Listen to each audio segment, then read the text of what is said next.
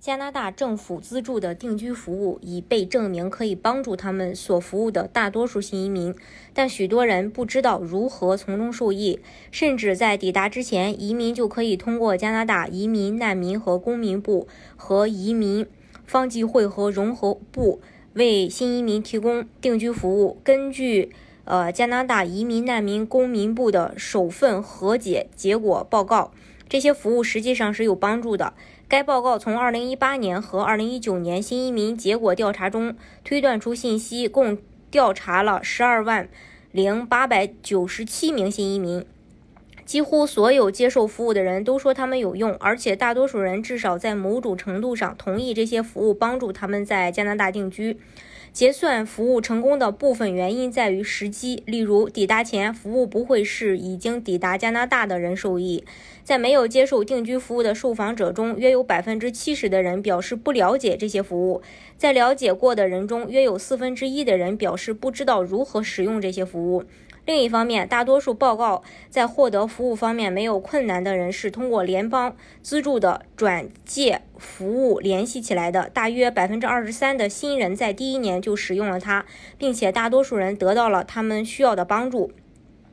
如何获得定居服务呢？多个级别的政府资助的定居服务甚至可以在你抵达加拿大之前为你提供帮助。移民、难民和公民部。在其网站上列出了大约一千两百五十九个这些抵达前服务适用于加拿大境外经批准的永久居民，而不是临时来的人。在联邦层面，IRCC 提供服务来帮助你为在加拿大的生活做好准备。中国、印度、菲律宾提供面对面的服务，但据报道，由于大流行，大多数都已转移到网上。这些服务可以帮助您获取有关加拿大生活的信息，例如。医疗保健、住房和交通，他们还可以根据你的需要为你推荐更具体的社区服务。IRCC 还提供一系列服务来帮助您为在加拿大工作做好准备。这些资源可以帮助你在加拿大找到工作、撰写简历并获得认可。对于在建筑工程、贸易、金融、技术、建筑护理等领域工作的人，还有一些特定于行业的资源。加拿大。提供哪些类型的定居服务呢？不同类型的服务可以分为六类：一、支持服务是指翻译、儿童看护和交通等。对于那些在获得 IRCC 定居计划方面遇到障碍的人来说，他们极其重要。没有他们，有些人将无法利用定居服务。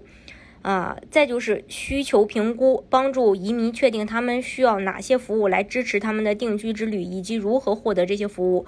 只有大约百分之二十三的客户使用它们，但是 IRCC 的报告称，如果更多的移民使用它们，将有助于他们更好的获得服务。报告称，这也将使 IRCC 更好地了解新移民的需要。另外呢，还有信息服务，提供帮助 IRCC 客户解决的信息。虽然大多数结算服务客户报告从他们的朋友那里获得信息，但第二大信息来源是结算服务提供商。在非客户中，互联网是最大的信息来源，但对于客户来说却是最少使用的来源。还有语言培训，帮助移民发展语言技能。IRCC 将其预算的最大部分用于语言培训，这是移民在加拿大取得成功的关键领域。它不仅可以帮助移民找到工作并与当地人建立联系，而且为了有资格获得公民身份，你至少需要具备流利的英语或法语水平。还有就业服务，帮助移民为在加拿大工作做好准备。一些长期或短期服务包括工作实习、指导、执照和认证准备、社交机会、求职技巧和匹配服务，以及就业咨询。大约百分之七十八的用户表示，这些服务帮助他们为加拿大劳动力市场做好准备。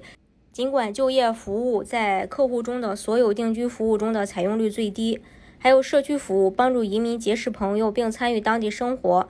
呃，然后在就业服务之后，社区服务是所有项目中使用最少，大约百分之六十的使用通过他们的。